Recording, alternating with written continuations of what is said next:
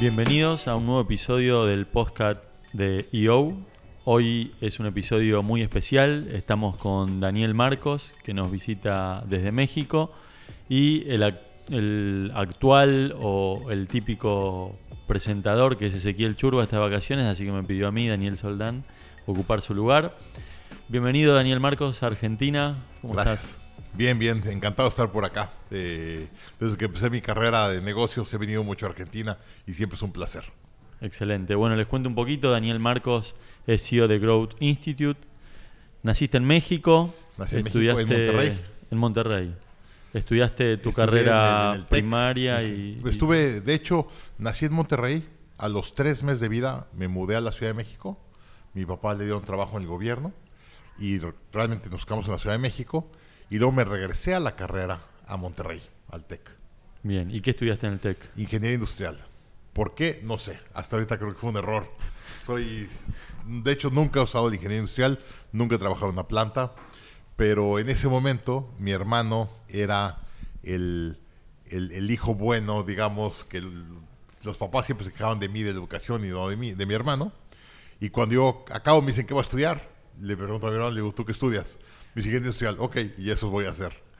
Y historia interesante, como a los tres años me estaba yendo muy mal, la verdad fui muy mal estudiante y pasé de milagro, y me gradué de milagro, y un día le digo a mi hermano, ¿por qué estudiaste esto? O sea, ¿por qué? Y me dijo, es que no me gustaba que me dijeran licenciado y quería que me dijeran ingeniero. Digo, hijo de tu madre. Y yo, yo estudié lo mismo por esa decisión de mi hermano.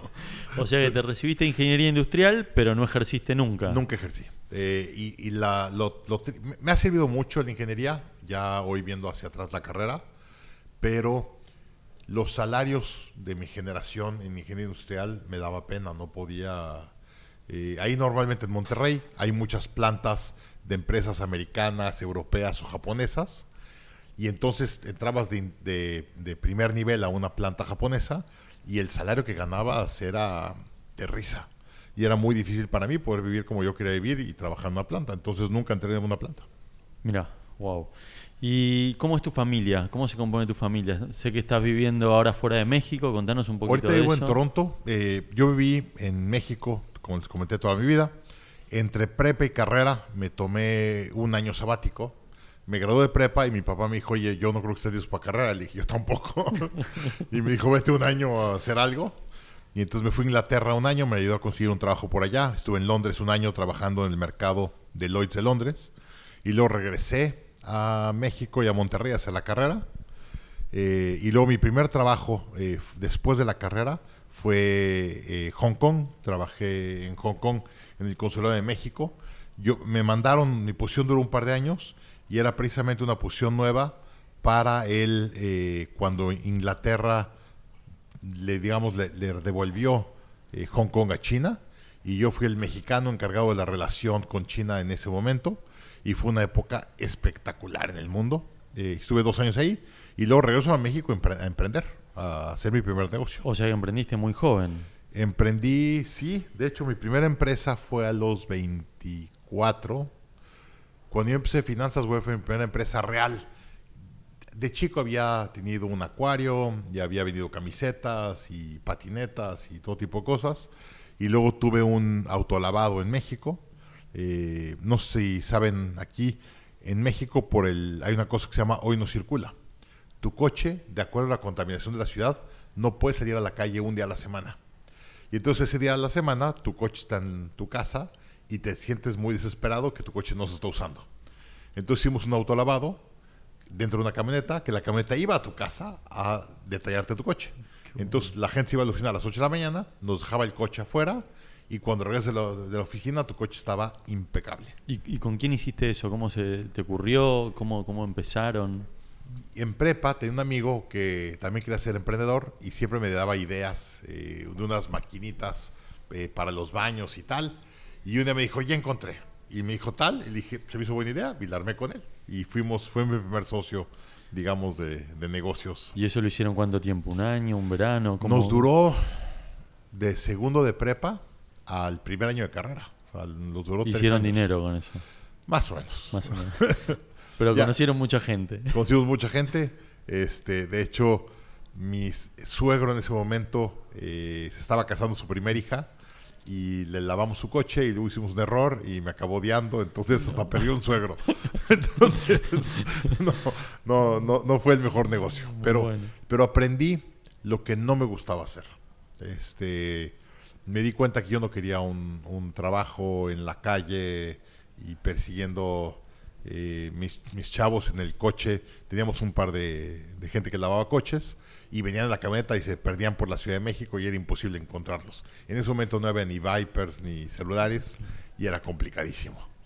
Eh, entonces, bueno, aprendí muchas cosas de lo que no haría otra vez. Ahí querías ya querías construir algo, sentías que, que, ese no era tu camino. Lo que pasa es que eh, me gusta platicar una historia. Em, mi padre trabajó en gobierno pero mi familia es de Monterrey, somos mitad árabes, mitad eh, eh, griegos, y todos los emigrantes a México en los últimos 200, 300 años que vienen de esa zona, todos eran emprendedores, todos tenían eh, o fábricas de camisas o bienes raíces o tal, y me acuerdo perfectamente una vacación, estábamos en Texas, en el rancho de un tío, y estábamos todos los primos y tíos, éramos como 50 o 60 gentes, no sabes qué divertido eh, vacación. Y me acuerdo que el día 24, eh, unas horas antes de la noche de Navidad, se me acercó mi papá me dijo, ya, voy. Le dijo, ya te vas, es 24.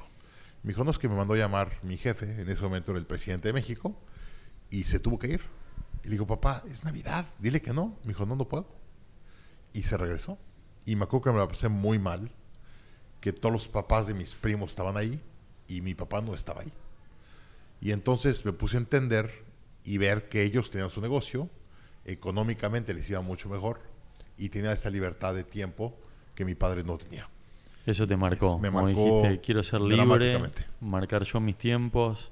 Me acuerdo perfectamente, estaba yo en, en, el, en, el, eh, en la entrada eh, mi tío tenía un rancho con go-karts y todo tipo de juguetes y nos invitaba, era como nuestro camp privado para los primos.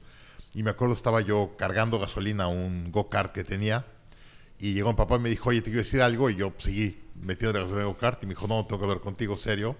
Y cuando me volteó me dice que se iba a ir el 24 y me dolió mucho.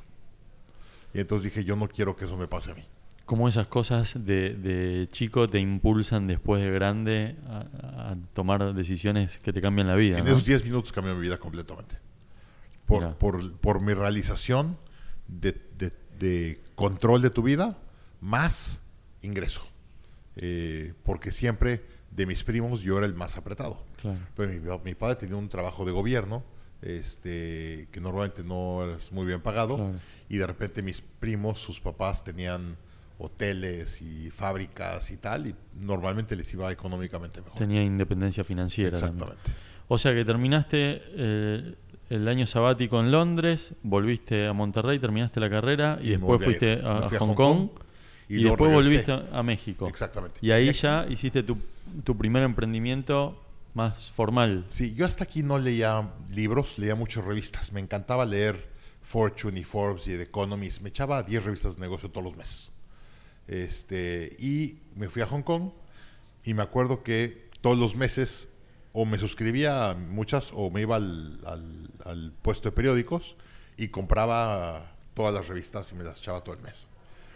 Y me acuerdo perfectamente que me la pasaba viendo a todos estos chavitos eh, de Silicon Valley en las portadas de las revistas diciendo que sean billones de dólares. De hecho, había uno. ¿Qué año era eso más o menos? Mira, eh, fue 97. Yo estuve ahí 97 y 98, pero lo, la locura empezó en el 96. De hecho, antes de que me fuera, me tocó ver las primeras revistas de eso. Una de las que más me acuerdo que me quedó este, eh, marcada era una de Mark Andreessen, el que inventó el primer browser y estaba sentado en una silla de rey, con una corona de rey y todo, sin zapatos, con los pies y las uñas ahí de fuera, con los pies cruzados, y la foto era completa de, él sentado en esta silla. Un póster. Un póster de él, y llamaban el Rey Midas, y es que había hecho Netscape en ese momento, y todo el crecimiento de Netscape. Y yo decía, no puede ser. Este chavito tiene 23 años, no acabó ni carrera y vale ya billones de dólares y está haciendo otro dinero y lo sacan en Forbes o en Fortune en la portada, ¿no? Y, y para mí fue un gran shock eh, eso. ¿Y vos tenías esa Entonces, edad o yo- eras un poco yo más joven? Sí, sí, de hecho, tenía un año menos, a lo mejor que Ujú. Marco Ruiz, un par de años. Y yo veía todo lo que estaba pasando y lo que estaban haciendo. Me voy a Hong Kong. Ahí se me abre el mundo dramáticamente. Eh, yo, la verdad, en México sí había ido a Estados Unidos de vacaciones, he ido a Europa un par de veces, pero no entendía Asia. Me acuerdo perfectamente que la noche antes de irme, estaba yo empacando en casa de mis padres y estaba un poco nervioso, me iba a cambiar del otro lado del mundo. Si tienes algún problema, pues no hay de, oye, papá, ven a buscarme", solo, ¿no? Estás claro. al otro lado. Y entonces se me, acercó mi papá y me dijo, oye, ¿cómo estás? Y le dije, la verdad, muy nervioso. Me dijo, Daniel, si tú crees que México, digo, Estados Unidos es primer mundo, no tienes una idea. O sea, Mm. Hong Kong te va a sorprender. Y me acuerdo, llegué a Hong Kong, a los dos días se me olvidó. Se te pasó el miedo, te no, pasó no, no, todo. no, no. Me divertí y me la pasé y aprendí impresionante. Hong Kong, para mi gusto, es una gran base. Hoy ya no es Hong Kong, ahora es Singapur. Es una base para expatriados para estar en la zona. Y Sí. yo me acuerdo, me iba a la agencia de viajes los miércoles o los jueves y decía, ¿cuál es el vuelo más barato a algún país del- de la región? Y me decían, hoy tengo un, eh, un eh, eh, tour muy barato a Bali. Súbeme. Súbeme. Y hoy no sé qué, súbeme. Y a cada fin de semana voy a un lugar diferente. Y entonces ¿Sabes conocí toda la región. Sabes que tengo un amigo que dice que una de las habilidades de los emprendedores es poder ver el futuro, ¿no? Y que para ver el futuro a veces simplemente hay que viajar a Sí. otra parte del mundo y ver lo que está haciendo ahí y, y quizás en Hong Kong veías la tecnología 4K Mucho más antes que antes que llegue a, a Latinoamérica o a Estados Unidos. De hecho, me acuerdo perfectamente cuando llego a mi, a mi- o sea, renté un departamento, que por cierto, para que sea una idea, mi departamento era 360 pies cuadrados o 36 metros cuadrados. mínimo. Tenía dos cuartos, baño, cocina y sala.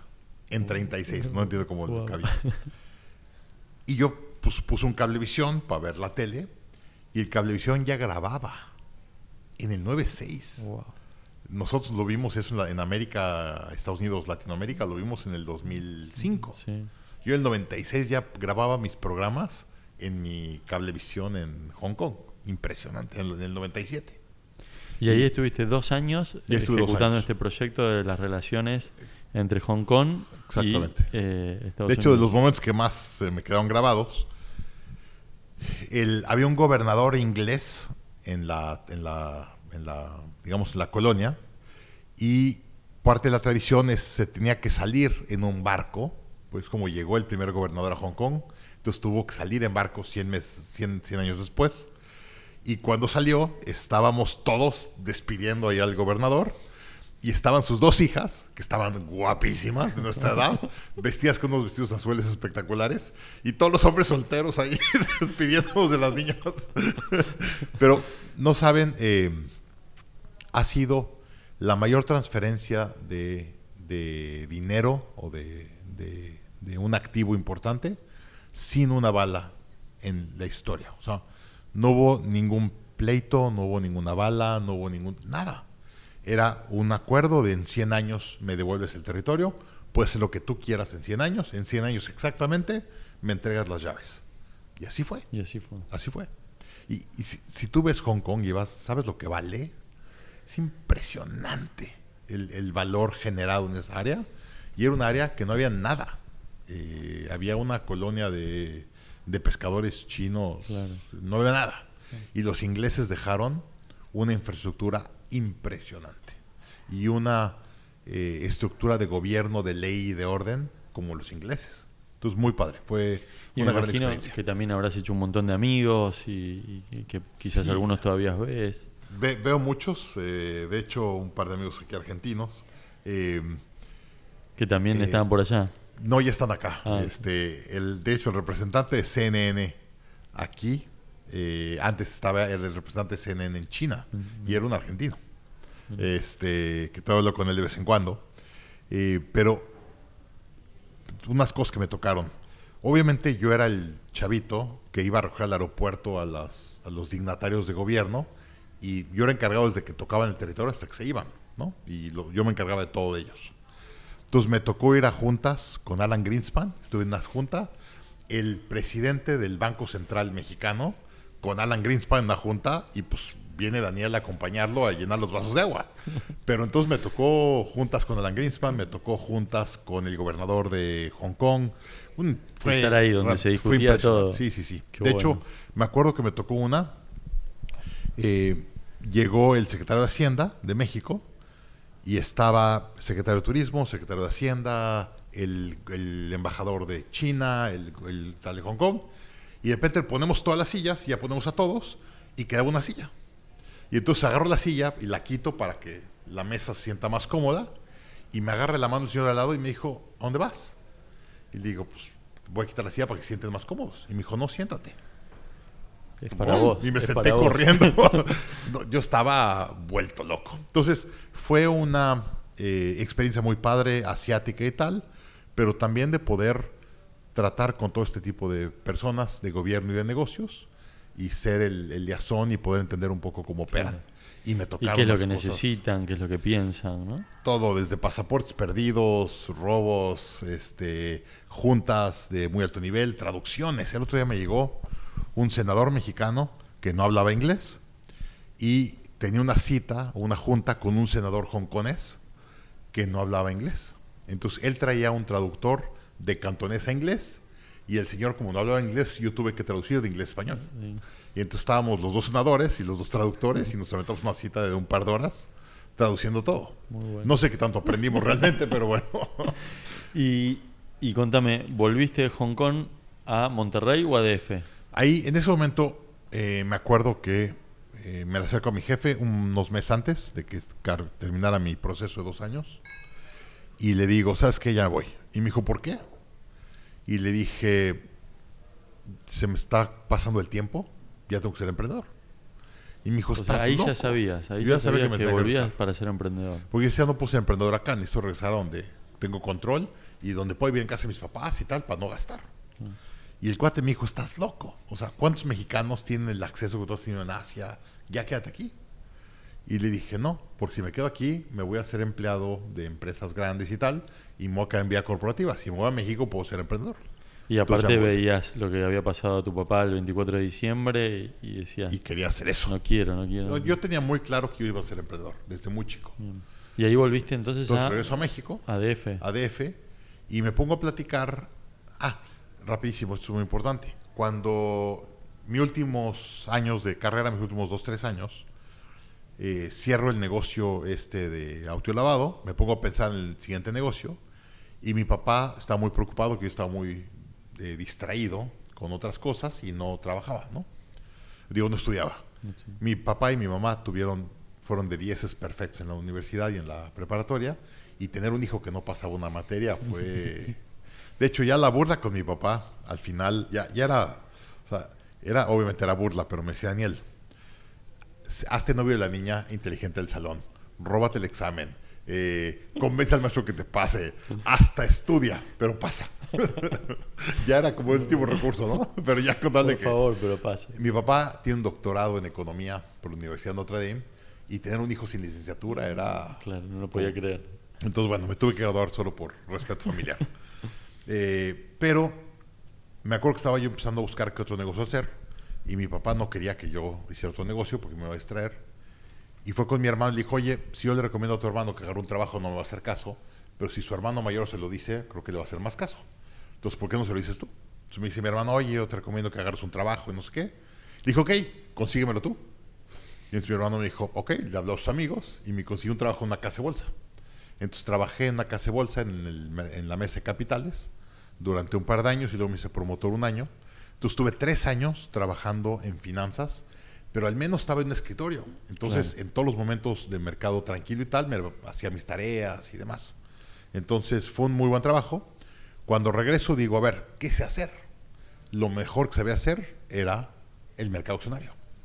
Y entonces una de las empresas primeras de Internet que creció mucho fue E-Trade en Estados Unidos. Entonces dije, voy a hacer e-trade en México. Eh, una plataforma, una casa de bolsa. Eh, de hecho, fui a buscar a e-trade, conseguí una cita con ellos. Es un, sitio web para comprar y vender eh, acciones. Exactamente. De hecho, yo usaba mucho ahí Yahoo Finance, no sé si te acuerdas. Era espectacular para hacer tus, tus comparación, ¿no? saber los valores. Y obviamente el, siguiente nivel de eso era, era operar en e-trade. eh, comprar y vender acciones por, por internet.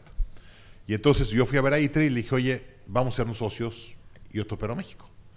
Y me dijo, la verdad, muy lindo chavo, estás muy chavo, pero México en mercado accionario con tamaño con el mundo es el 50 mercado más grande del mundo. Co- Como ejemplo, México en economía es el treceavo, quinceavo del mundo hoy, pero en, en tamaño de mercado de accionario es como el 50. Tenemos un mercado muy poco desarrollado comparado con muchos otros países del mundo.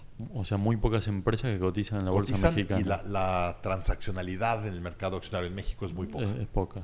Entonces, E-Trade me dijo, es un mercado que vamos a entrar en 10 años. No tenemos tiempo de entrar ahorita. Entonces, me dijeron, vete, te hablamos en 10 años. Entonces dije, ¿qué puedo hacer con mi dinero y mis capacidades para cuando venga E-Trade me quiera comprar por mis clientes o clientes potenciales y por un equipo que sepa trabajar eso? Claro. Porque ahí viene la siguiente. ¿Quién sabía operar una página de internet financiera en México? Nadie. Nadie. Y entonces cuando En el mundo. entrar, pues, Eh, sí, estamos sí, sea, había muy pocas, ¿no? Cuando el mercado quisiera entrar a México, iban a buscar el equipo que supiera hacerlo.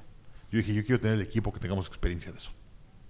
Y entonces me puse a hablar con varios amigos y mi idea de que ser emprendedor y tal, y de repente se empezó a quedar la conversión con tres o cuatro. Entonces dije, oigan, nos vemos en tal día en un, no había Starbucks en ese momento, nos vimos en un Sanborns de México, ahí en Palmas, y nos pusimos a discutir si íbamos a ser la empresa y qué íbamos a hacer. ¿no?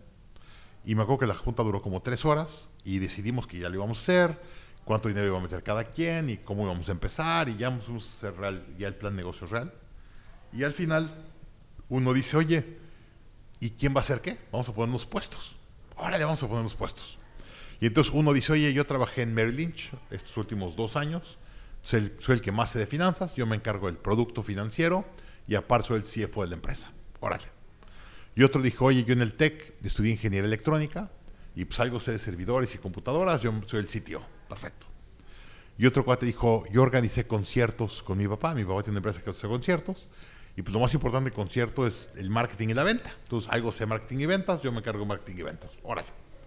Y me voltean a ver los tres a- y me dicen, ¿y tú qué vas a hacer? y me quedo y digo, wow, a ver, plataforma tecnológica, pues marketing, finanzas. Volteo y digo, ok, yo voy a ser director general.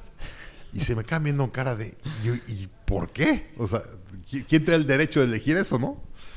Y le digo, pues, alguien tiene que tomar la decisión.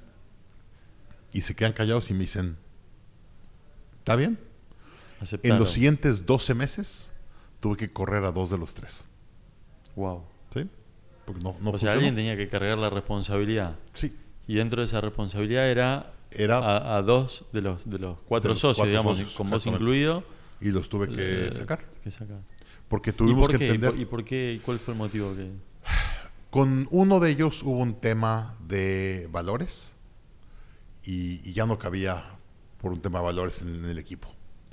El otro, que sigo siendo muy amigo de él, eh, para que te des una idea, nosotros hicimos la empresa y luego precisamente se la vendimos a una empresa argentina, Patagon.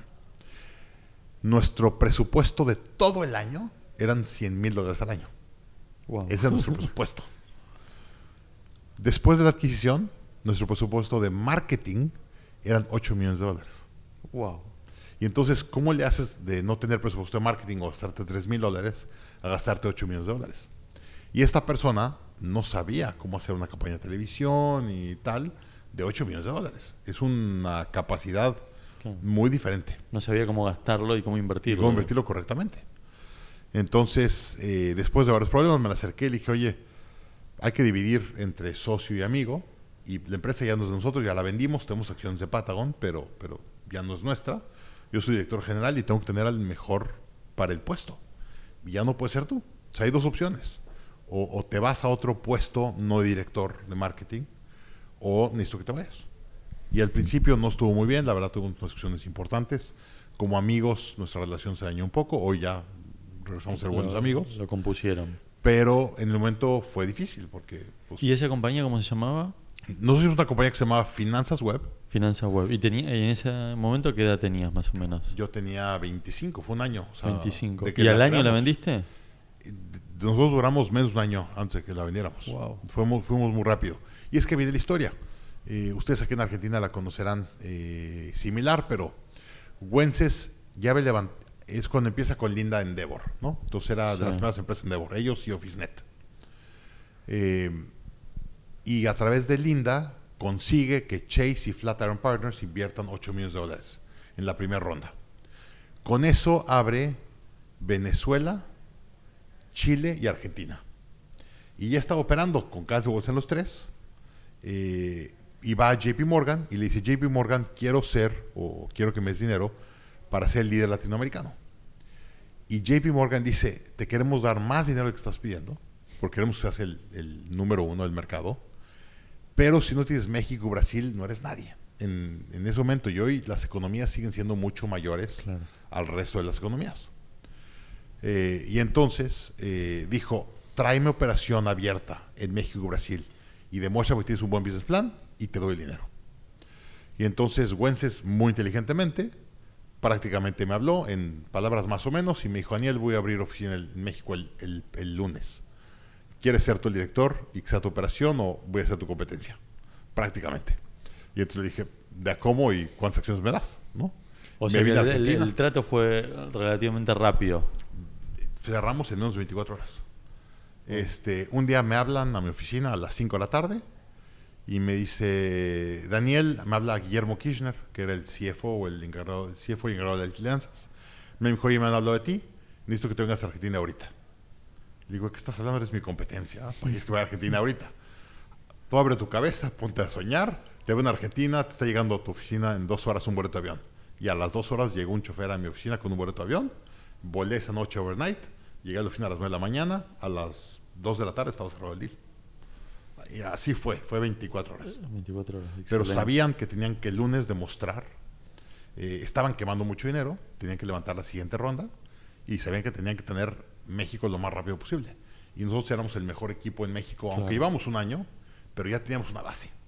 Bueno, y hay una no, cosa no- muy no importante. lo vendiste a E-Trade, sino que te a sumaste a Patagon. Exactamente. Y de hecho, ahí, viene una cosa muy importante.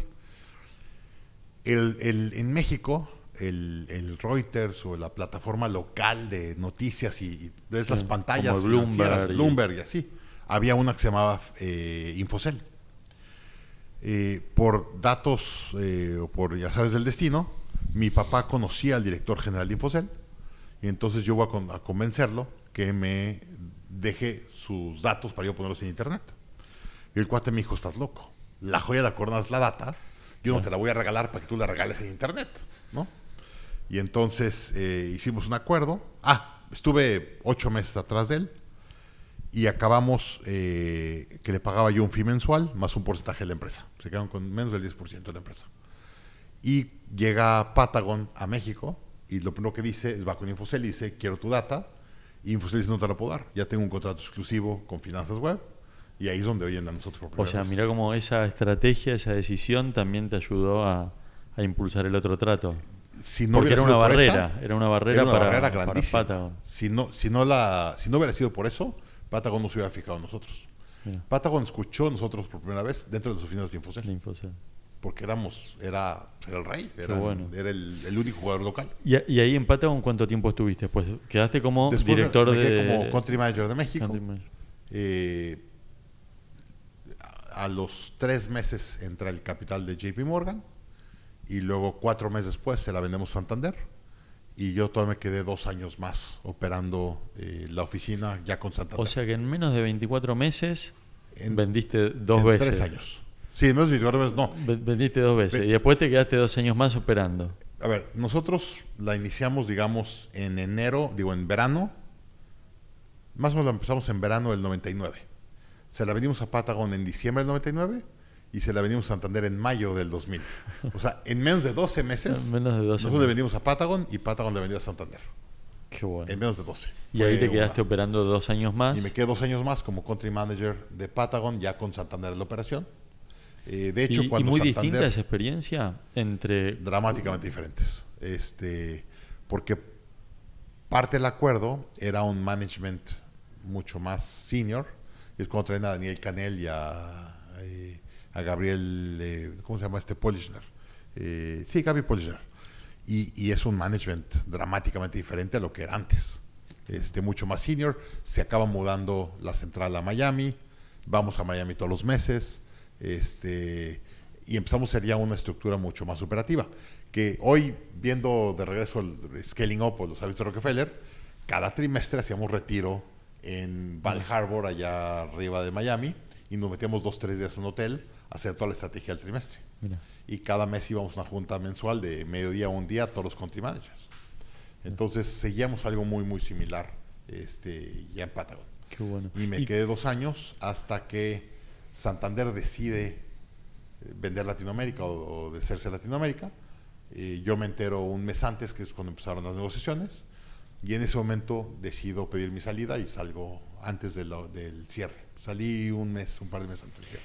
Ahí, ahí es el caso de, de éxito de, cualquier emprendedor, ¿no? Y, y la primera vez que, que yo hablé con vos, me contaste de tu propósito, que era eh, entrenar o coachear a, Un millón de, a, un millón de emprendedores, emprendedores. a un millón de emprendedores en el mundo. Y, y entonces, digo, hoy estás un poco dedicado a eso, o 100% dedicado a eso, 100%. en tu propósito y con, con Growth Institute. Sí. ¿Qué te llevó de esa época, 2001, 2002 más o menos yo, yo salgo en abril de 2002 de Santander. hasta hoy ya con Grow Institute, coachando a, a emprendedores, a empresas? ¿Cómo fue eh, tu recorrido hasta llegar a ser tu sueño? Te platico un poquito más rápido de ahí. Eh, yo en ese momento me vuelvo una figura más mu- mucho de emprendedurismo en México, me pongo a dar pláticas y todo el rollo. Eh, en cuanto vendo, le digo a mi mujer, oye, vamos a dar una vuelta al mundo. Ya viajar". casado. Estaba recién casado, llevo un año de casado y no tenía hijos. ¿Y dónde conociste a tu mujer? Esa Mi historia mujer la no- conocí cuando yo estaba en carrera, en mi último año de carrera, la conocí en Monterrey en una fiesta. En la facultad. Mi mujer es de Monterrey, pero en ese momento vivía en Estados Unidos, se hizo su carrera y su maestría en Estados Unidos. Y vino a Monterrey un fin de semana a una fiesta y la conocí en la fiesta. Wow. Y entonces eh, la perseguí por varios lugares del mundo ya. Y cuando yo me fui a Hong Kong, ella se fue a una maestría a Vermont, pero que acababa en Madrid. Entonces nos vamos por todas partes. De hecho, luego se fue a dar clases a Nepal. Y entonces fue una- un rollo de andarnos persiguiendo por todas Persiguiendo. partes. Pero muy padre. Encontrándose en cada aeropuerto cuando podían. Cuando podíamos. Eh, entonces yo tenía menos de dos años de casado, no tenía hijos, eh, nos cayó un poquito de dinero, no mucho, realmente fue muy, mucho menos de lo que valía en papel. Pues le digo, ¿y sabes qué? Vámonos. Y me dijo, no, ¿y la casa? Le dije, vamos a rentarla. Y así, con eso financiamos un poco el, el viaje. Me dijo, vamos a rentarla. Y si se renta, nos vamos. Le dije, órale, la pusimos al mercado, al día siguiente tenemos un contrato. Entonces nos pelamos. Este, Y se fueron de vacaciones, 15 digamos. meses de viaje. Wow. Este, dimos la vuelta alrededor del mundo con 30 paradas o así en países diferentes. Y luego regresamos. En ese momento me puse a aplicar una maestría y caí en Babson, eh, hacer maestría en Babson. Y aquí una cosa muy importante, regresando a lo que hago hoy. Eh, yo no, no creía que la educación era importante. Eh, yo pensaba desde el chavo que yo sabía todo y entonces nunca le puse atención a la escuela y demás. Y cuando hago mi negocio me doy cuenta de lo poco que sé. Este, y ahí me hago gran lector de libros, entro a IO, ahorita al rato digamos esto un poco más, un poco más detalle, pero entro a IO, voy al DMP o al Birding of Giants y me enamoro de leer libros. Y ahí paso de leer revistas a leer libros. Y me empiezo a echar un libro por semana en promedio. te transformó. Entonces, me Eso transformó te dramáticamente. Y entonces, eh, cuando salgo de Patagon, hago un poco de análisis. Y una de las cosas que más me habían dolido estando en Patagon es contraté a muchos MBAs de Stanford y de Harvard y de Kellogg. Pues en ese momento Patagon era una empresa muy famosa en Latinoamérica. Claro. Y entonces todos los graduados de Latinoamérica, estas universidades famosas, nos caían allá a la oficina pidiendo trabajo. Y entonces yo contraté a muchos chavitos graduados de estas universidades, que de hecho eran más grandes que yo, pero, pero pues eran graduados de Harvard, y hablaban con estas palabras jargon y PowerPoints que yo no sabía hacer. Todo técnico, Y me ¿no? sentía muy mal de que mis empleados sabían más que yo. Y dije, si algún día dentro de poco salgo, tengo que hacer una maestría en negocios para entender un MBA. Y entonces cuando salgo en abril, digo, es mucho tiempo para el siguiente mayo para no hacer nada y es muy poco tiempo para hacer un trabajo o una empresa nueva. Entonces me voy a viajar mientras aplico a la maestría y caigo en la maestría. Entonces yo vuelvo a regresar a América, directo a Boston, y hago maestría en Babson de 15 meses. Hice una maestría un poco más rápida de emprendedurismo. a vivir en, en Vivimos Boston. en Boston un año y ahí había dos tendencias que el mercado decía. Ah, por cierto, Yo me quería quedar en Estados Unidos, mi mujer había vivido ya algunos años allá, se quería quedar, y yo quería probarme como emprendedor fuera de Latinoamérica. Fuera de México. En Latinoamérica, en ese momento, era muy importante a quien conocías. Eh, y la verdad, mi relación familiar y tal me ayudó mucho en México. Y yo quería probarme como emprendedor en un lugar que no tuviera eso. Y entonces me quería quedar en Estados Unidos. Que por cierto, hoy el mercado ya cambió dramáticamente. Ah, sí. Ahora lo que importa no es a quién conoces, es quién te conoce a ti. El Internet cambió todo el rato, lo platicamos con detalle, pero eh, es uno de los grandes aprendizajes últimamente que he tenido. Y entonces, digo, me quiero quedar en Estados Unidos y había dos tendencias en Estados Unidos que me beneficiaban importantemente. La primera era el mercado hispano. En el censo del año 2000 fue el primer censo donde los hispanos participaron fuertemente y se dio cuenta el tamaño del mercado hispano económico. Y entonces había un enfoque por servir a los hispanos muy grande. Claro. Había que darle oferta Había a que ese darle oferta a ese mercado. Exacto. Y se dieron cuenta que el, el poder adquisitivo era muy grande. Y la segunda tendencia importante era hipotecas. En ese momento había un enfoque en Estados Unidos de crecer el porcentaje de, de home ownership en Estados Unidos y los que tenían menos porcentaje de home ownership eran los latinos. Claro. Y entonces había un drive muy agresivo a darle hipotecas a los latinos para comprar su casa. Entonces me mudo a Austin eh, y abrí un banco hipotecario para ofrecer hipotecas a indocumentados. Ese Wow. fuera mi, mi negocio. Y empezamos eh, esa empresa que se llamaba Única y lo llamamos Créditos 123 y dimos créditos a, eh, a hispanos durante cuatro años. Y luego viene 2008, ya no quiero ni platicar la historia de qué pasó, pero acabó muy mal. O sea, esa Este, empresa duró Cuatro años. cuatro años. de, de, de y la- verano la, del empezaste, 2004. y la empezaste con un capital fuerte. Yo ¿cómo metí hiciste? casi todo mi capital y luego traje un poquito de capital de inversionistas ahí Pero vos te arriesgaste Texas. todo. O sea, Pero yo financié te arriesgaste todo en un, en un país nuevo donde no tenías todo, contactos. Todo. Y dijiste, pongo todos mis ahorros acá. todo. Esto Puse tiene que salir sí Tiene o sí. sí o sí. Y acabó muy mal. De bueno, hecho, pero durante los cuatro años fue bien. eh, Y, sí, después te tocó un poco eh, el contexto. Viéndolo hoy hacia atrás, no estoy orgulloso de mi operación. A ver, cada vez que hay una crisis es, es muy importante para limpiar el mercado. Cuando en el mercado una burbuja, nos, nos pasamos de oferta de mercado y hay muchas empresas que nacen y crecen porque hay tanta oferta y hay unas ciertas ventajas de mercado que aunque no seas efectivo y operes bien, Te va puedes bien. crecer. Claro. Y las recesiones son para limpiar a todos los malos.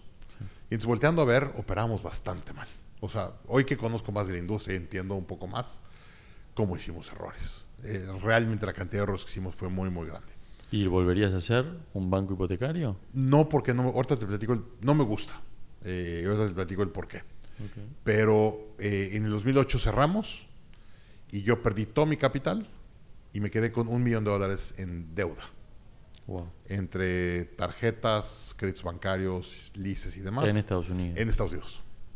Este, y ahí fui a pedir un crédito eh, con apoyo familiar y pagué todo y me tardé seis años más en pagar ese crédito, cinco a seis años. Entonces ahí acabo, Estados Unidos deshecho, yo sin visa de trabajo y con un millón de dólares de deuda. Y digo, me tengo que regresar a México para agarrar un trabajo y darle de comer a mi hija. Ya en ese momento ya tenía una hija. Mi hija ya había nacido, estaba, yo llevaba ¿Cómo se llama casado- tu hija más grande? Camila. Camila. Y entonces Camila tenía año y medio, dos años. Este, mi mujer se puso muy nerviosa. ¿Y tu mujer trabajaba? No trabajaba. En Estados Unidos no tenía visa de trabajo. Wow. Era solo mamá, entonces quedamos con cero ingreso. Entonces, ¿sabes qué? Me tengo que regresar a México, agarrar un trabajo y empezar a ver cómo le hago para pagar este crédito. Y recibí varias llamadas. Este, O sea, cambió otra vez tu vida desde los últimos 10 años. o Sí, sea, claro. Porque eso sería 2008. Mira, dijiste. yo cuando, cuando le vendimos a Patagon fue en el 2000 y económicamente estuvimos muy bien hasta el 2004. O sea, Claro. cinco años, hasta el Cinco 2006, cinco o seis años. Teníamos un buen capital en el banco y, Claro. y un salario fuerte. Y ¿no? en el 2008 empezaste de cero. de, 2000, men- de sí, menos sí, un millón. De menos un millón, exactamente. Este, yo me acuerdo me levantaba en las madrugadas sudando seco, eh, sudando en frío, me levanté llorando muchas veces, o sea, realmente fue... Bueno, cuando hablamos de coraje, los emprendedores, ¿no? Eh, hay que tener coraje. Ahí, ahí, ahí creé mucho de mí, de mi coraje de salir adelante. Eh, me acuerdo que fue una, una situación muy, muy, muy dolorosa.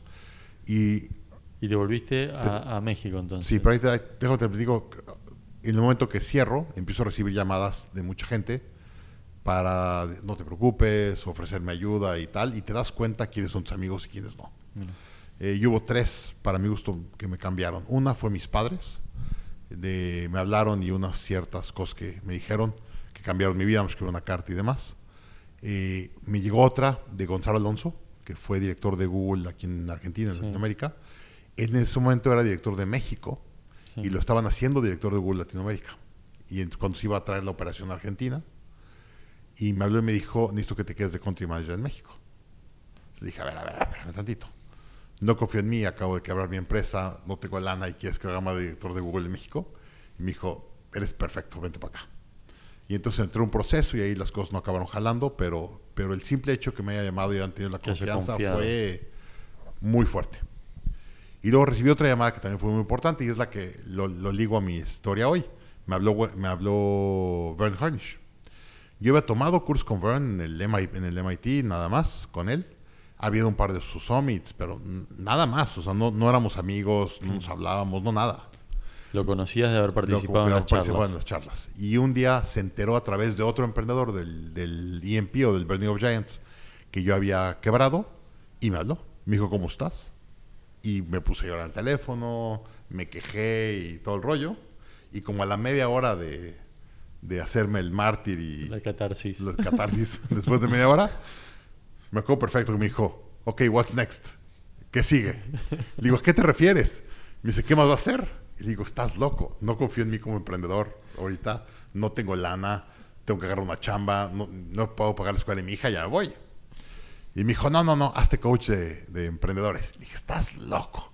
Le dije, no confío en mí como emprendedor, menos voy a coachar a más. Y me dijo, precisamente porque lo que viste fue tan duro que tienes que asegurar que no le pase a nadie más. Hazte coach. Y le dije, bueno, te quiero mucho, te agradezco mucho la llamada, pero necesito salario estable. Me dijo, ah, está bien, vete a México, agárrate chamba. Este, y eh, los fines semana ponte a dar consultoría. Y le dije, ok. Le dije, oye, pero no tengo ni para certificarme contigo, él cobraba para certificar. Me dijo, no te preocupes, yo te mando el boleto de avión, yo te pago todo, vente y ayúdame a abrir Latinoamérica. Le dije, va. Wow. Y entonces me fui a certificar con él a Dallas y regresé y los fines de semana empecé a dar consultoría. Y me acuerdo que a los 6, 7 meses facturaba más los fines de semana en consultoría que mi salario. ¿Y los Entonces fines de semana que trabajabas? ¿Los dos días? Los dos días. No, no, cuando Era esos años parar. trabajé 7 días durante 51 semanas al año. De hecho, mi- el último año que acabé de pagar la de- deuda fue el año 2013. Ese año dormí fuera de mi casa 250 noches. De que Via- a don- viajando. viajando. A donde me pedían consultoría, lo que me pedían, me iba. Más de la mitad del año. Más de la mitad de años. Tiene 365, yo dormí ¿Y ya 250 tenías, fuera. ya tenías tus dos no, hijos? nada más un hijo. De- por eso tengo, entre mis primero y segundo hijo, tengo seis años. mira. Fueron todos esos años Todos que yo me la pasé pagando deuda, no había Claro. ni un peso para la casa. Este, y yo viajaba considerablemente. Y ahí la consultoría que dabas era Daniel Scaling Up, Marcos. siempre- Scaling Up, pero Sí, de pero Daniel, Daniel Marcos. Marcos, Pero no habías creado Grow. Institute. nada. Eh, le puse un nombre a la empresa que se llamaba Inflexión eh, y me hacía ahí con un par de gentes en México, pero realmente era yo subiéndome un avión y dando consultorías por toda Latinoamérica. ¿Y cuándo, no- Este- cuándo dijiste esto puede escalar? Esto puede ser algo más que, que yo.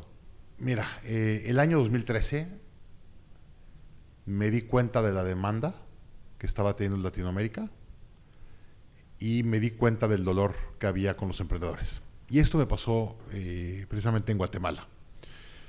Eh, a través de Gacels llegó un lead de una empresa de Guatemala que fui y a través de ese era un emprendedor de bienes raíces que tenía muchos empre- empresarios que lo financiaban y pues eran las 10 familias más ricas de Guatemala lo financiaban, pues son los que invierten en bienes raíces allá.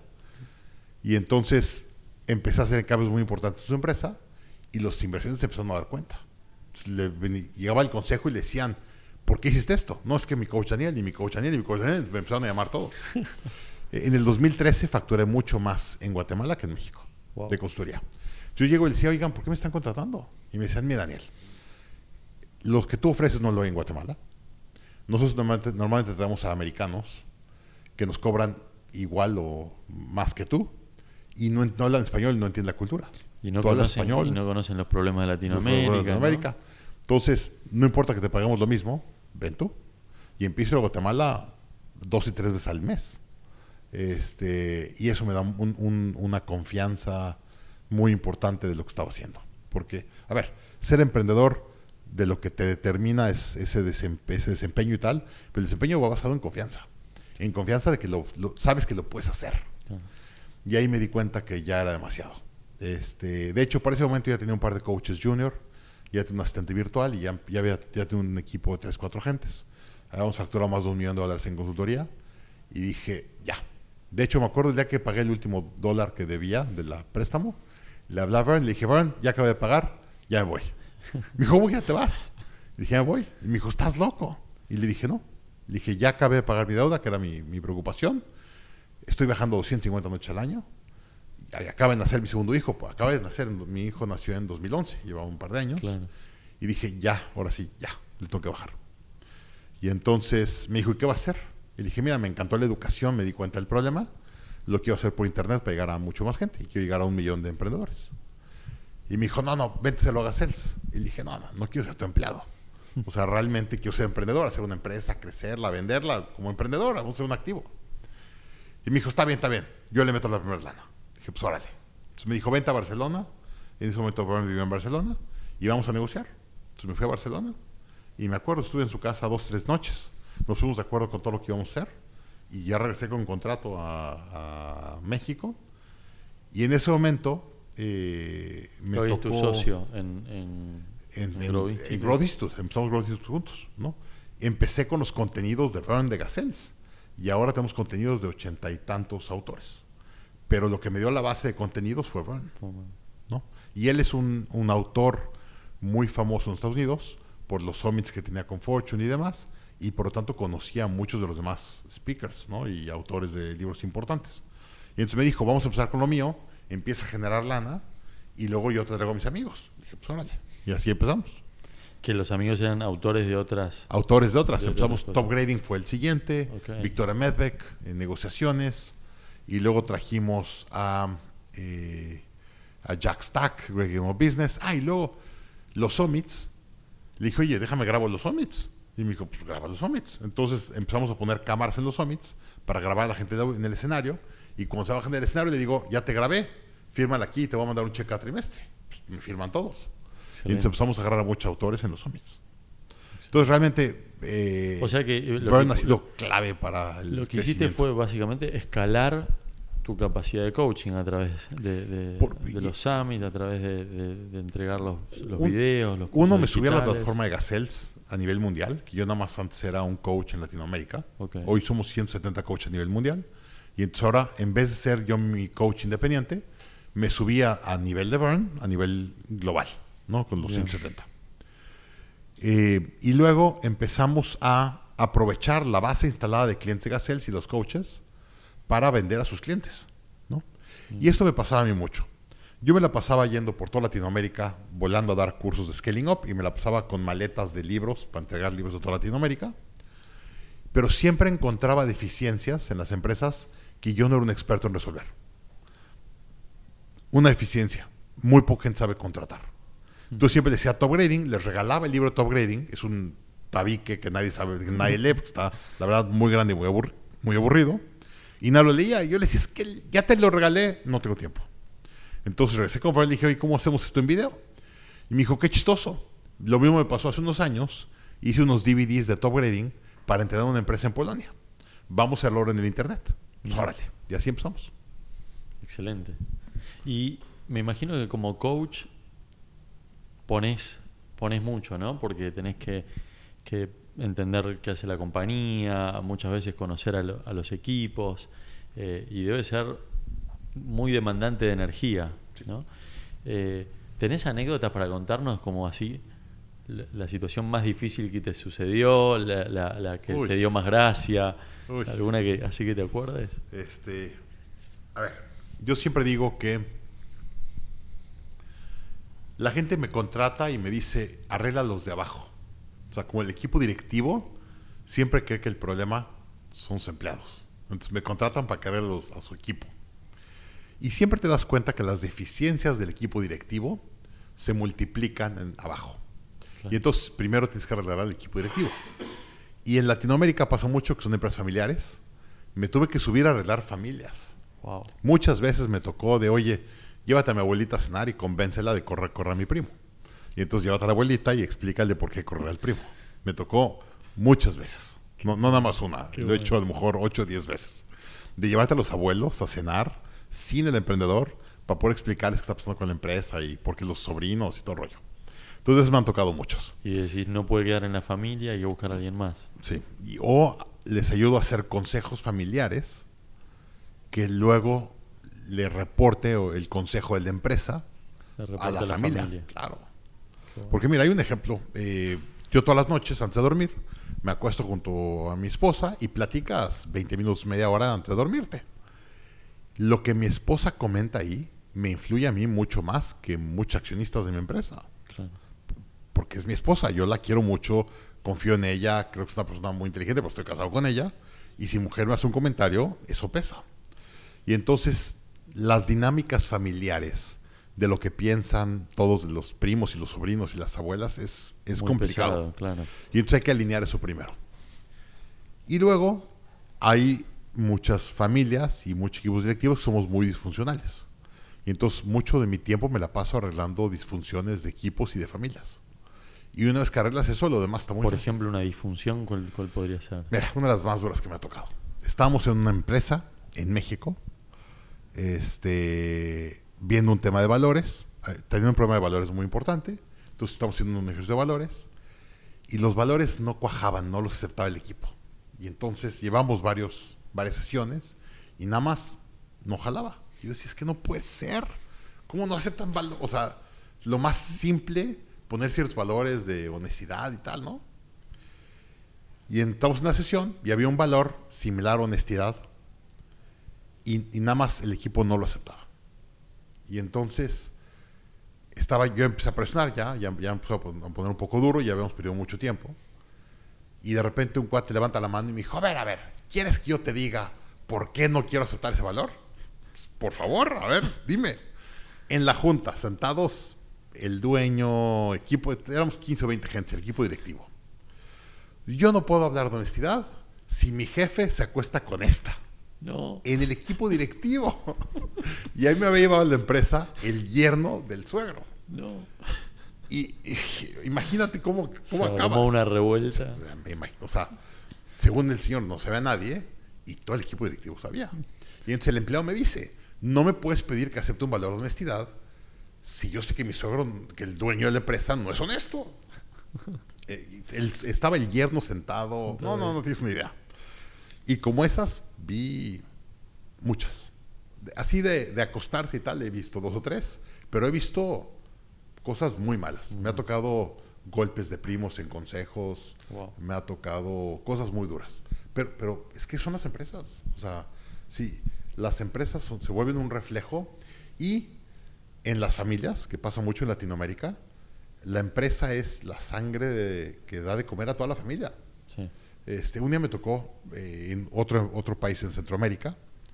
Estábamos con un emprendedor, estaba su esposa en la mesa y estaba la hermana. Y la mamá estaba por ahí.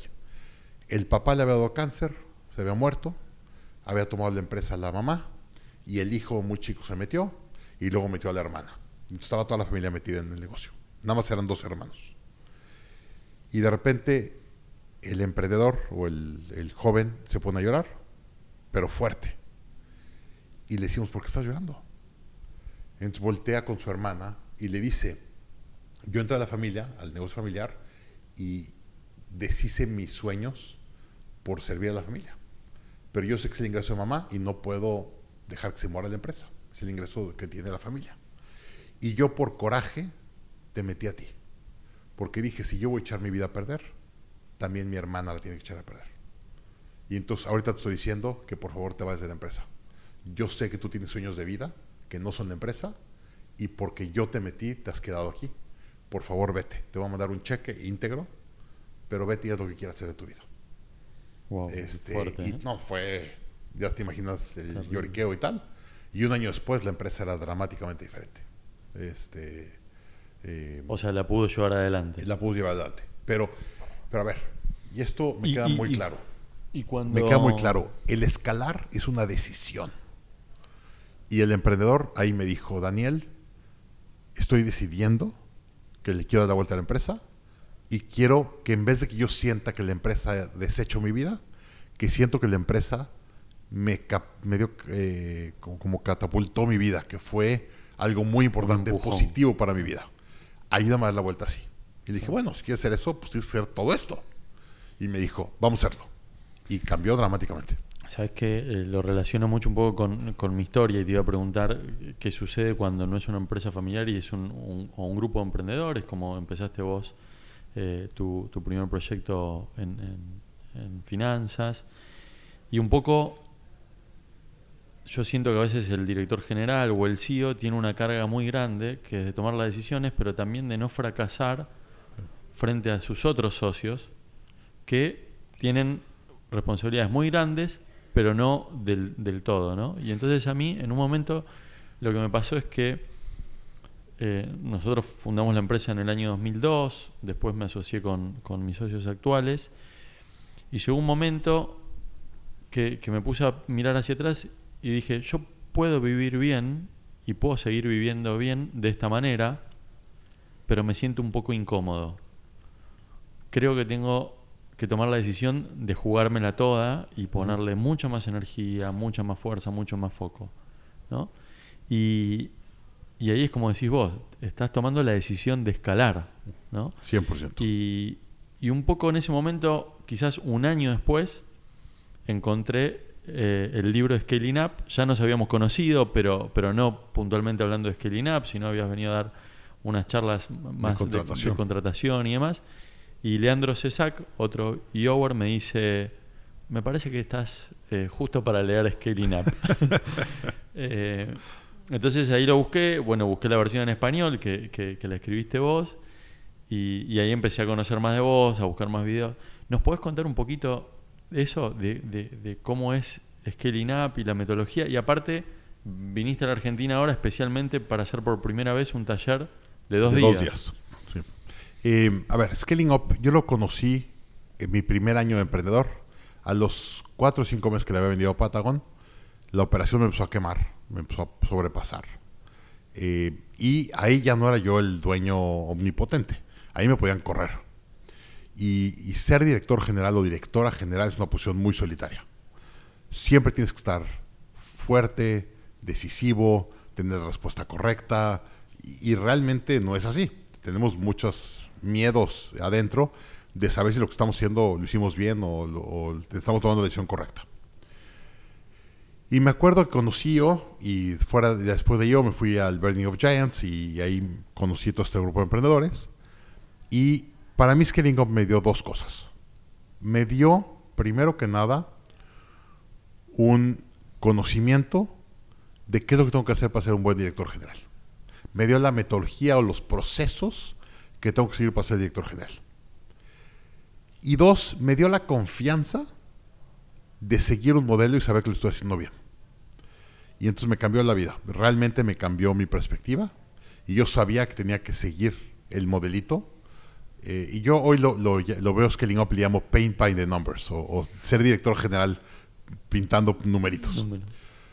Porque realmente te enseña a ser director general. Y déjame, hago un, paso atrás. Ya sé que estamos por terminar, pero hay un término que se llama eh, práctica deliberada. Imagínate que dos personas salen a la calle un día a desayunar un domingo, ven un maratón y dicen, oye, ¿por qué nos, nos, nos comprometemos a correr el maratón el próximo año? Órale. Y uno se para todas las mañanas, sale a correr, come bien y tal, y un año después se para en el maratón. Y otro contrata a un coach y va a salir a correr y el coach va una bicicleta al lado diciéndole crec- corriendo muy rápido, bájale, hoy corre dos kilómetros, mañana cinco, pasado tres, y lo lleva en un proceso estructurado de cómo correr mejor un maratón. ¿A quién le va a ir mejor en el maratón? ¿Al primero o al segundo? Al segundo. Al segundo. Porque hizo una práctica deliberada de cómo mejorar hacerlo. Y con alguien que la perfeccionó. Exactamente, alguien que te va viendo y te va diciendo vas mal, cambia aquí, cambia acá y te va dando el camino. Malcolm Gladwell en el libro de Outliers nos dio la regla de las 10.000 horas, que dice si haces algo igual las 10.000 horas, lo vas, vas a ser tu experto. Sí, pero puedo hacer mal 10.000 horas. ¿no? Y ahí es donde la práctica liberada viene para aprender a hacerlo mejor, e irte cuestionando y haciendo cambios y demás. Para mí, scaling up es como ser un director o directora general con práctica liberada. Te da todos los sistemas y procesos y todo lo que necesitas para ser director o directora general. Entonces, yo lo he seguido en la metodología religiosamente durante 19 años ya, y con el tiempo me he vuelto mejor director general. Pero nadie te enseña a ser director general. Y es más, te, platico esta. Los emprendedores nunca empezamos diciendo quiero ser director general. Normalmente eh, sales con una idea, un negocio que quieres hacer, libertad financiera o libertad de tiempo y tal, y de repente un día te levantas y dices, wow, soy un director general. Pero nunca piensas, voy a hacer una empresa para ser mi director general. Nunca, nunca, nunca la estructuras así. Y de repente cuando estás sentado en la silla, y te das cuenta que tienes que tomar este tipo de decisiones, es muy duro. Y eso fue lo que me dio ese camino y me dio la tranquilidad de entender lo que tenía que hacer. Si vos, si vos definieras cuál es el trabajo de un director general, ¿cómo, Tomar mejores decisiones. Eh, en todo. En todo. Financieras, de reclutamiento. Traer a los mejores, saber a, a quién te tienes que traer, que jueguen bien eh, como equipo, las tendencias correctas, los productos correctos, el pricing correcto. O sea, es tomar mejores decisiones. Entonces, como director, necesitas generar unos ciertos sistemas y procesos que te van a tomar decisiones mejor. Y aquí me encanta llegar con emprendedores eh, que están explorando contratarme como consultor tal. Y voy a la empresa y le digo, ya, ven, enséñame tus sistemas. Me dice, mira, este es mi sistema contable, y este es mi sistema de producción, y este es mi sistema de servicio al cliente. Y le digo, perfecto, ¿cuál es tu sistema de dirección? Y se cambiando y me dicen, ¿cómo? ¿Cómo tomas decisiones? Bueno, pues tomo decisiones. ¿Qué sistema usas? o sea, ¿cómo aseguras que estás tomando decisiones bien? Y se me cambia con una cara de, está loco, ¿no? Y es cierto, es lo que es Scaling Up.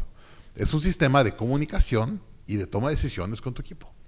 O sea, así como el ejemplo que, que das vos de esta persona que quiere hacer un maratón y contrata un entrenador, un personal trainer, vos recomendarías siempre contratar un coach. Me encantaría que todos pudiéramos contratar un coach. Este, de hecho, estoy leyendo el libro de, Trillion Dollar Coach, el de, el de Bill Campbell de, Silicon Valley, está espectacular. Yo creo que todos tenemos que tener un coach. A ver, te hago una pregunta. ¿Conoce a un deportista de nivel mundial que no tenga coach? No, Nadie. Imposible. Y los empresarios creemos que somos espectaculares y no necesitamos que nadie nos diga nada. Es una tontería si quieres ser world class, tienes que tener un coach. ¿Y vos como, como coach alguna vez le has dicho que no a un, a un emprendedor? Muchas veces. Muchas veces. Pero una cosa. Primero, por eso yo y YPO no hay suficientes buenos coaches. Y mucha gente se siente raro y con un coach, no tiene dinero y demás. Entonces, mi forma de tener coach al principio fue IO y YPO. Y mi foro ha sido, han sido mis coaches, realmente, en muchos sentidos. Eh, hoy yo tengo un coach que voy rotando cada dos años, cambio de coach, y siempre tengo llamadas mensuales y me van ayudándome a entender qué estoy haciendo bien y qué estoy haciendo mal. Siempre. Y muchas veces le, he colgado el teléfono a mis coaches de lo enojado que estoy. Porque me están diciendo lo que no me está gustando y digo, estás mal, y les cuelgo el teléfono. Pero su labor es esa. Su labor es empujarme y hacerme darme cuenta de cosas que no estoy viendo. Y después te quedas pensando. Te quedas pensando y regresas y le hablas y dices, tienes toda la razón. Pero necesitas que te lo digan y a veces te lo tienen que decir varias veces hasta el nivel que te enojas. Este, pero es la realidad, es la labor del coach.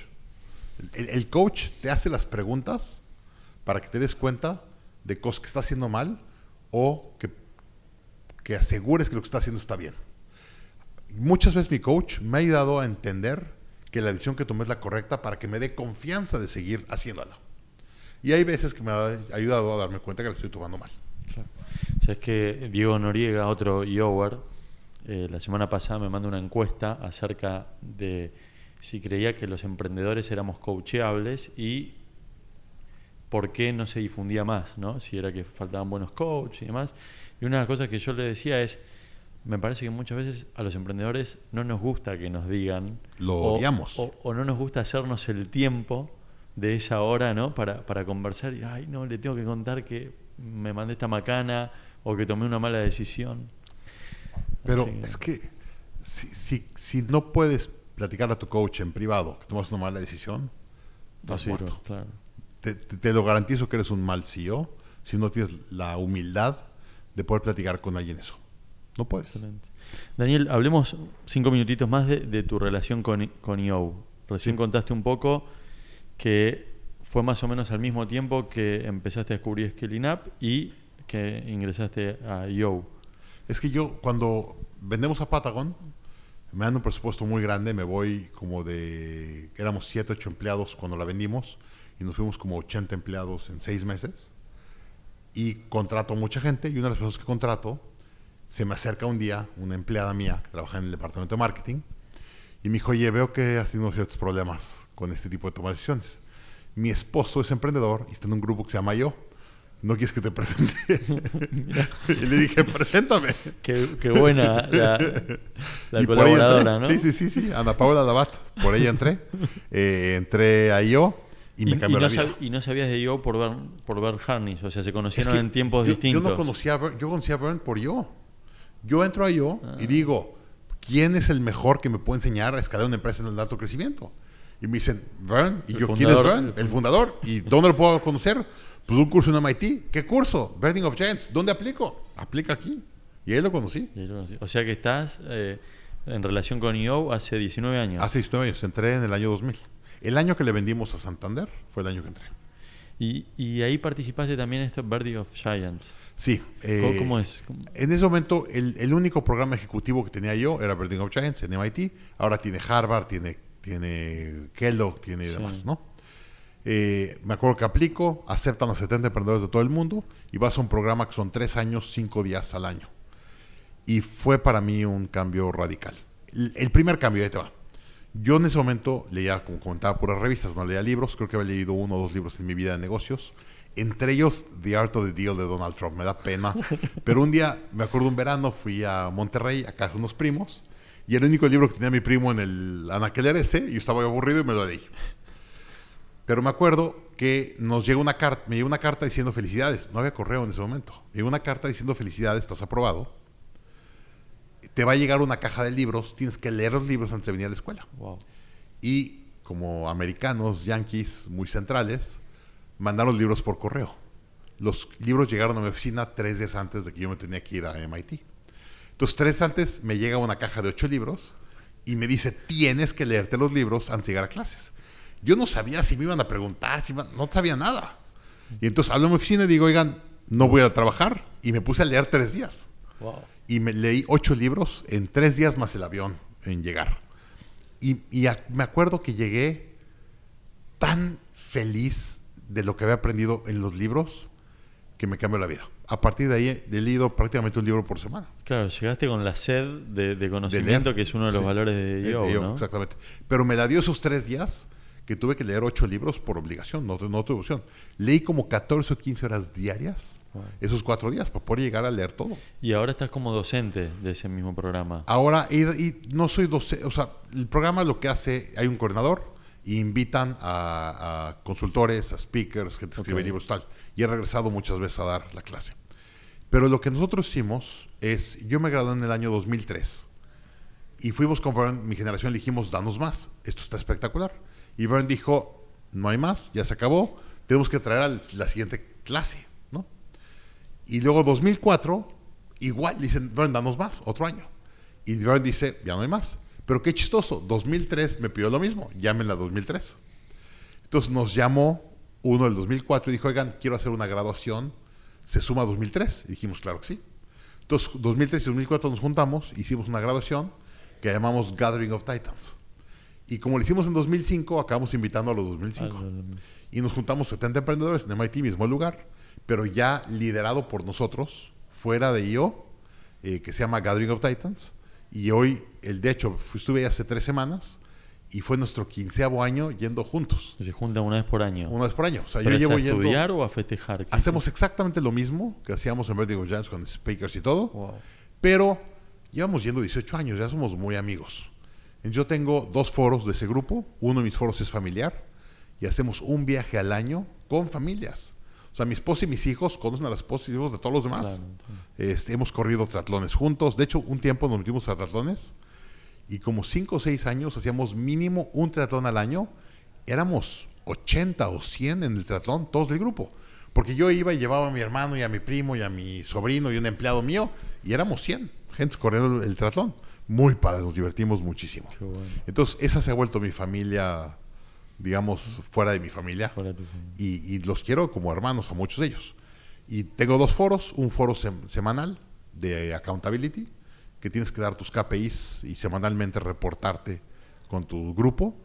Y luego tengo otro que es de familia, de cómo ser un mejor padre o madre de familia. del mismo grupo. bueno. bueno, Daniel, eh, te agradezco mucho. Para cerrar, como decía, mañana vamos a estar en el taller de Scaling Up. Sí. Scaling Up se basa en cuatro decisiones claves, ¿no? Que es estrategia, equipo, ejecución y efectivo. Exactamente. Si tuvieses hoy que hablar con un emprendedor, o que está empezando, o que ya tiene 15 años, que es el director general de su compañía, ¿por cuál de las cuatro le, dirías que, tiene que empezar? ¿Cuál sería tu consejo? A ver, depende de la etapa de tu negocio, y me voy a platicar de etapas otra vez. Yo, según yo hay cuatro etapas en los negocios, 1 a 5 empleados, 6 a 15, 16 a 250 y ahora 250 más o menos. En la primera etapa es estrategia. En la segunda etapa es efectivo y personal. En tercera etapa es ejecución y cuarta etapa ciclas las cuatro. Entonces depende de qué etapa estés. Pero déjame te digo, y voy a tomar un par de minutos más. Voy a explicar cómo se siente que tienes una debilidad en esa etapa. La primera, estrategia. La estrategia se refleja en tu crecimiento de ventas. Si tus ventas están creciendo sanamente, tienes una buena estrategia. Si tus ventas no están creciendo sanamente, tienes un problema de estrategia. Para mí, ¿qué es crecer sanamente? Que tus ventas crezcan al menos a dos veces el crecimiento de la industria. Si tu industria crece al 10, tú tienes que crecer al 20. Oye, el promedio son el promedio de los buenos y los malos. Si tú quieres ser una empresa buena, tienes que estar al menos al doble del promedio. Eh, equipo. El equipo se refleja en el drama que hay en tu operación. Entonces, el equipo correcto te da libertad y te da felicidad. Si te gusta ir a trabajar como equipo, nos divertimos juntos, tenemos un buen equipo. Si hay mucho pasillo, la gente se está eh, dando codazos o hablando más mal de los otros en los pasillos, tienes un problema personal. Si no te puedes ir de vacaciones una semana, tienes un problema personal. Luego, Ejecución. La ejecución se refleja en la cantidad de horas que trabajas al día y el dinero que te queda, en tu profit, ¿no? en tus márgenes. Si no ganas como la industria o trabajas 15 horas al día, tienes un problema de ejecución. Y luego el efectivo, para mi gusto el efectivo, es un síntoma de una enfermedad de las otras tres. Si tengo una mala estrategia, tengo problemas de efectivo. Si tengo un problema en personal, tengo problemas de efectivos. Tengo un problema en ejecución, tengo problemas de efectivo el efectivo es el síntoma que te dice que alguna de las otras decisiones está enferma. Y el efectivo se refleja en tu oxígeno, que es lo que usas para pagar nómina y salarios y demás, y opciones. Entre más dinero tengas en caja, más opciones tienes. Entonces, esas son las cuatro decisiones y en base a lo que te dije ahorita, siente en cuál de las cuatro estás peor y enfócate en esa. Y ya que arregles una, te vas a la siguiente. Dedícate mínimo tres a seis meses en arreglar una decisión. No trates de arreglar todo, arregla una y ya que se arregles te vas a arreglar otra. Excelente, Daniel. Bueno, muchas gracias. Encantado, gracias. Nos vemos mañana entonces en el taller. Listos, gracias.